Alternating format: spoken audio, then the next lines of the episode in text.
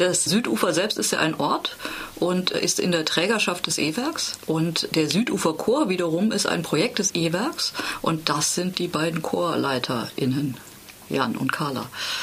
Wie kam es denn dazu? Wir haben 2015 angefangen.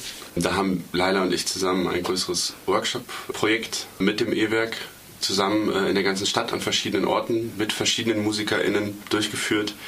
Der Fokus lag eben darauf, mit geflüchteten Menschen zusammen Musik zu machen und zu gucken, was kann das dann für Musik sein? Also wo wir Profis in Anführungszeichen dann einfach auch uns zur Verfügung gestellt haben, gesagt haben, wir versuchen jetzt mit euch zusammen, mit Menschen zusammen, die sich dafür interessieren, deren musikalische Ideen zu verwirklichen. Und das gipfelte dann in einer fulminanten Aufführung am 3. Oktober und war hervorragend besucht, ging auch fast drei Stunden, verschiedenste Musikgruppen und Ensembles von Rap, Songs, A Cappella, Percussion Ensemble und, und, und spielten dann da ein fulminantes Konzert und äh, danach war aber erstmal Pause. Genau, und das mit der Pause kam eben so, dass wir äh, als E-Werk natürlich einfach keine Projektgelder extra für Projekte haben, sondern einfach immer gucken müssen, wo das Geld für sowas herkommt. Und dann gab es eine Projektförderung und dann blieb die eben aus beim nächsten Antrag. Und sowas ist immer ganz bitter, weil es war eine große Beziehungsarbeit, vor allem von Jan und den anderen Musikern, einfach auch sich wirklich kennenzulernen und einfach ihr vor allem, ich war auch zum Teil dabei, waren im Wohnheim, in der Römerhofschule, Schule und was weiß ich, überall Kontakte machen und so. Und danach wollten die Leute natürlich weitermachen. Und das ist ganz bitter, wenn dann einfach, dann sagst du ja, äh, ist nicht mehr. Und so ging das halt für uns gar nicht. Und dann äh, dadurch kam die Idee, wir müssen wenigstens ein kleines, stetiges Projekt realisieren, dass das einfach weitergehen kann und dass es auch eine Kontinuität und Konstanz gibt. Und dann habe ich eben mal wieder einen neuen Antrag geschrieben und wir haben den Süduferchor ins Leben gerufen. Ihr singt Lieder in zehn Sprachen von roten Blumen und Matrosen. Kann Mensch mit Musik Vorurteile abbauen? Kalle vielleicht? Auf jeden Fall. Ich glaube, da ist der Süduferchor ein ganz gutes Beispiel für Vorurteile abbauen und Sachen entdecken, die man sich vielleicht nicht in den kühnsten Vorurteilen nicht hätte vorstellen können. Also wir haben die TeilnehmerInnen, die SängerInnen gefragt. Das grobe Überthema für dieses Konzert, was wir jetzt gerade hatten, vorletzte Woche, im E-Werk war Rituale. Und da haben wir eben die Leute gefragt, wie, was, was stellt ihr euch darunter vor? Was gibt es da vielleicht für Musik? Haben erstmal so grob in die Runde gefragt und dann kamen eben einige Liedvorschläge. Ganz, ganz viele Sachen kamen da von den Leuten selber. Das war total schön. Die Vorgehensweise ist dann so, dass wir mit den Leuten, die diese Lieder bringen, gemeinsam gucken, wie kann man das arrangieren für den Chor das ist eben total toll, weil, weil so ein, ein wahnsinnig vielfältiges Programm entstanden ist. Und der erste Schritt ist dann meistens, äh, dass, dass der oder diejenige, die das äh, Lied mitgebracht hat, ähm, dem Chor die Sprache näher bringt. Wir hatten auch exotische Sprachen wie zum Beispiel Babylonisch, wo ich auch nicht wusste, dass diese Sprache überhaupt existiert. Ich mir überhaupt noch nie Gedanken gemacht habe zu dieser Sprache zum Beispiel ein, ein Vorurteil vielleicht ja irgendwie da im Nahen Osten sprechen eher Arabisch, wo, wo dann irgendwie so eine Vielfalt plötzlich wirklich sichtbar wird und durch die Musik eben, eben lebendig wird. Hier in, in Freiburg im Stühlinger, nein, Haslach ist es,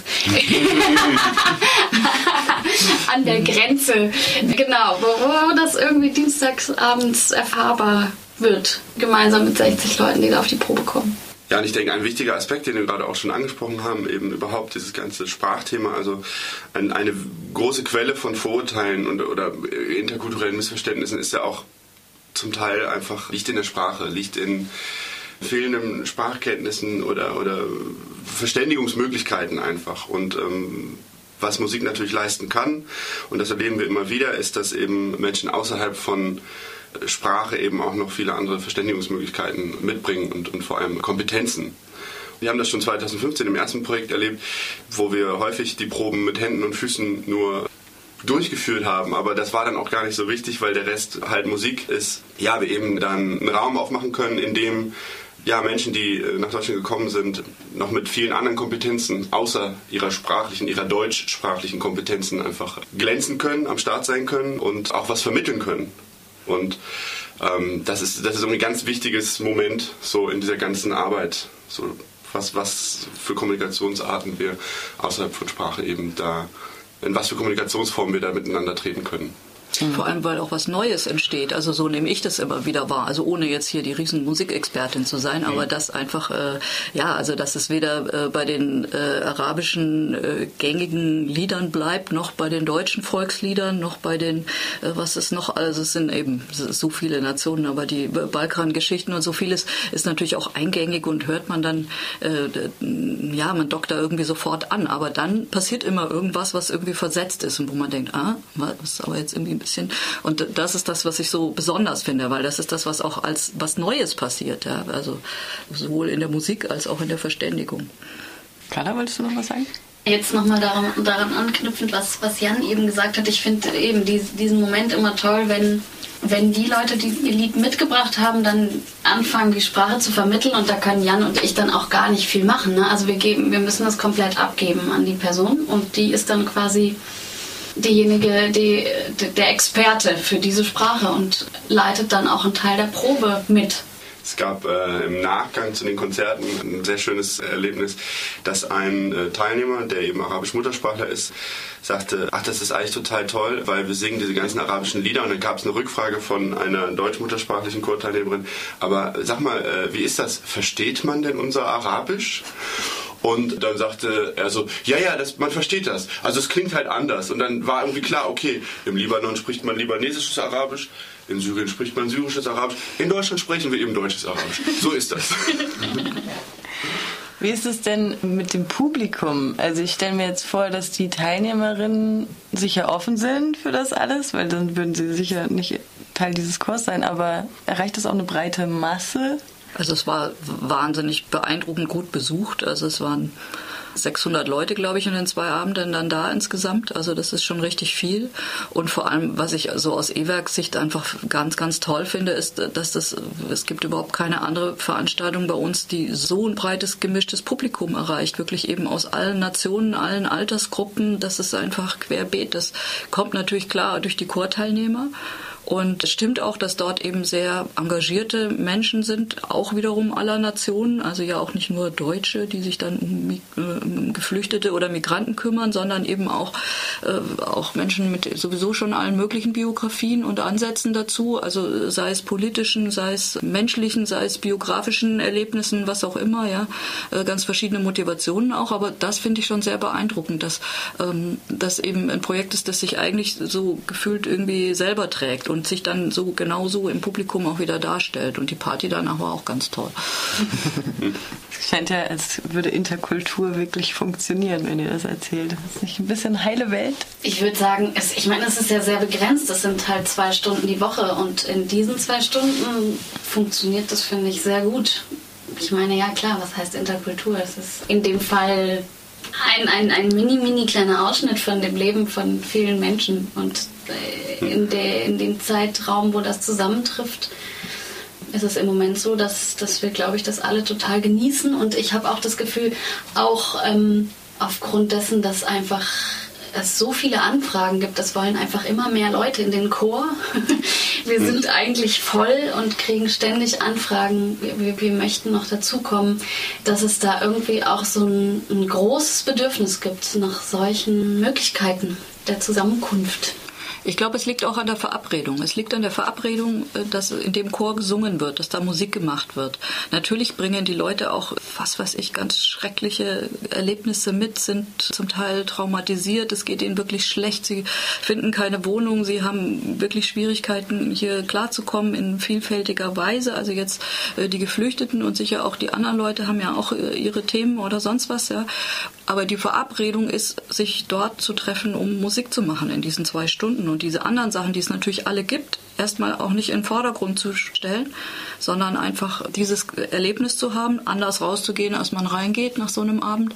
Und äh, darüber hinaus passieren natürlich dann auch viele Sachen. Also es gibt ja ganz viel. Also wenn ich Jan und dieses große Engagement von Zusammenleben dem Verein und was weiß ich, was wie viele Projekte dahinter noch, also es ist ja alles ein Netz. Es ist ja auch nicht dann nur der Chor. Ja, ja und man muss sagen, also ne, dass, dass diese dieses gemeinsame Singen unglaublich gemeinschaftsfördernd ist. Das ist seit vielen tausend Jahren so. Vermutlich ist, da werden die Schlagzeuger jetzt große Proteste einlegen, aber vermutlich ist Singen die unmittelbarste Form des gemeinsamen Musizierens. Wir haben da immer so interne Diskussionen, wer denn jetzt die ersten Musiker waren, ob das Trommler oder Sänger waren. Ich kann das nicht abschließend beantworten, das kann auch kein Musikwissenschaftler. Aber nichtsdestotrotz, gemeinsames Singen schafft eine unglaublich starke Gemeinschaft. Nicht nur im interkulturellen Kontext. Ich kenne Menschen, die aus schweren Lebenskrisen, unter anderem mit Hilfe von Kirchenchören, rausgekommen sind. Einfach Montagabend zwei Stunden zusammen singen, äh, geistliche, geistliche Musik, wunderbar, danach ist der Kopf wieder frei. Wir treffen uns am Dienstag, wir singen, wir haben auch schon sehr spirituelle Musik gesungen, aber auch äh, wir singen viele Liebeslieder, wir singen alles Mögliche an, an Zeug und und wir beachten, wir versuchen natürlich auch darauf zu achten, dass wir ein möglichst breites äh, äh Repertoire, ein möglichst vielgestaltiges Repertoire äh, äh, aufbauen mit den Leuten. Aber inzwischen müssen wir gar nicht mehr so sehr darum kämpfen, das passiert mehr oder weniger von selbst. Aber nichtsdestotrotz, genau, und diese Beziehungsgeflechte setzen sich eben auch außerhalb der Chorproben inzwischen fort, dass Menschen füreinander Verantwortung übernehmen, dass zum Beispiel sich gegenseitig unterstützt wird, wenn jemand eine Wohnung, wenn jemand ein Zimmer sucht, wenn jemand einen Ausbildungsplatz sucht, wenn jemand ganz konkret von Abschiebung bedroht ist wurden auch schon Anwälte vermittelt. Wir haben äh, einige sehr äh, engagierte LehrerInnen, die ihre SchülerInnen davon überzeugt haben, das ist eine gute Sache. Die mussten am Anfang auch ein bisschen überzeugt werden. Inzwischen kommen die einfach und sagen auch von sich aus, der Chor ist wie eine zweite Familie für mich, wie, wie eine zweite Heimat, wie meine musikalische Heimat in Freiburg. So. Und das ist natürlich was, das, das braucht Zeit, aber durch diese Unmittelbarkeit im Singen, dieses ungefilterte, aber gleichzeitig auch in, in einer Gruppe, in einem Kollektiv, das, das ja, schafft eine unglaublich starke Verbindung der Mitglieder des Kollektivs untereinander. Habt ihr noch ein paar Anekdötchen? Ja, wir haben auch natürlich äh, schlechte Erfahrungen gemacht. Zum Beispiel zwei sehr zuverlässige Mitsängerinnen, die auch sich darum zum Beispiel Gedanken gemacht haben, wie man Lieder in ihre Muttersprache übersetzen kann und mit denen wir uns getroffen haben und auch solche Sachen dann realisiert haben, äh, die kamen dann irgendwann nicht mehr. Wir uns schon gewundert und sie reagierten aber auch nicht auf Nachrichten und drei Wochen später bekamen wir die Nachricht, ja, wir sind jetzt wieder in, weil wir sind abgeschoben worden. Mhm. So. Also sowas haben wir auch schon erlebt.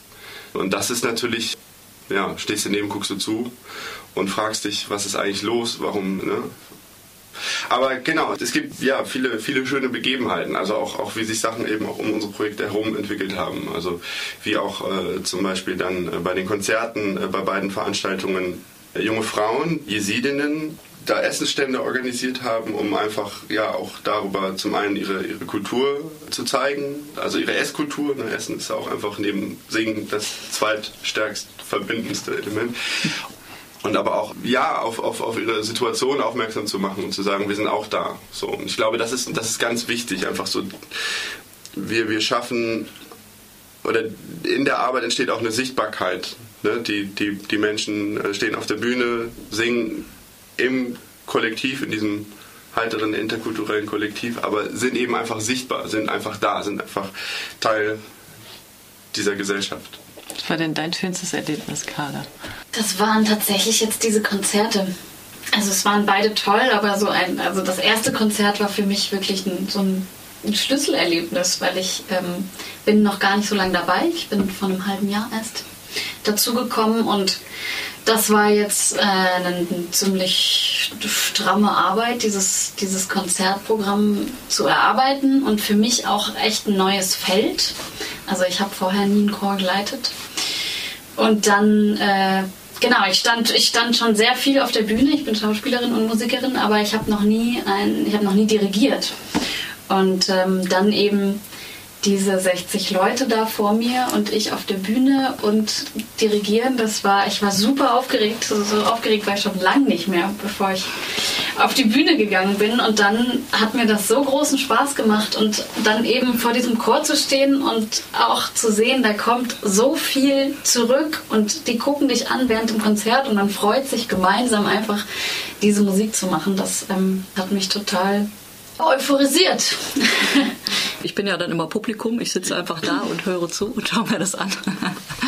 Und das kann ich äh, äh, voll bestätigen. Ich fand das auch äh, ganz toll, weil ich meine, also von Jan weiß man das jetzt schon über die Jahre, also äh, was er da für ein Bühnentalent äh, entwickeln kann und Leute mitreißen und so. Aber äh, dich, Carla, zu erleben, wie mit was für einer Energie du da reingegangen bist, das war so ein tolles Erlebnis. Und ich glaube, deswegen wollen auch so viele Leute ständig in diesen Chor. Ich meine, Chöre haben eh Konjunktur, ja, aber ja, das ist einfach, das ist total mitreißend. Das, das strahlt so richtig ab. Das ist wirklich äh, einfach super schön. Ja. Gibt es mal wieder einen Auftritt demnächst?